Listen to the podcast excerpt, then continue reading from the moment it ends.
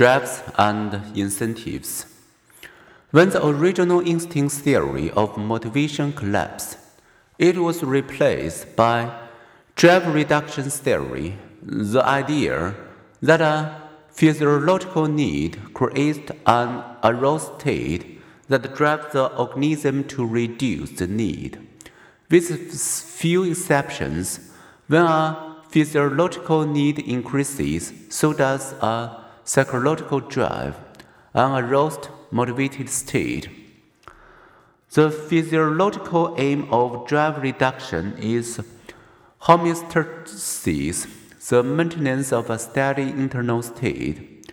An example of homeostasis is the body's temperature regulation system, which works like a room's thermostat.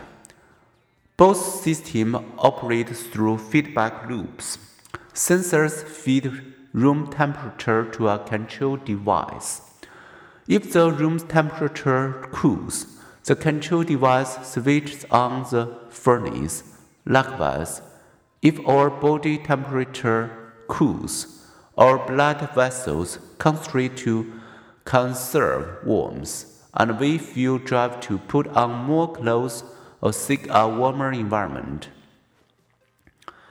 Not only are we pushed by our need to reduce drives, we also are pulled by incentive positive or negative environmental stimuli that lure or repel us.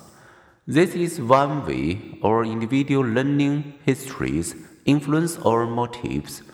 Depending on our learning, the aroma of good food whether fresh roasted peanuts or toasted ants, can motivate our behavior. So can the sight of those we find attractive or threatening. When there is both a need and an incentive, we feel strongly driven. The food deprived person who smells pizza baking feel a strong hunger drive, and the baking pizza becomes a compelling incentive. For each motive, we can therefore ask how is it pushed by our inborn physiological needs and pulled by incentives in the environment?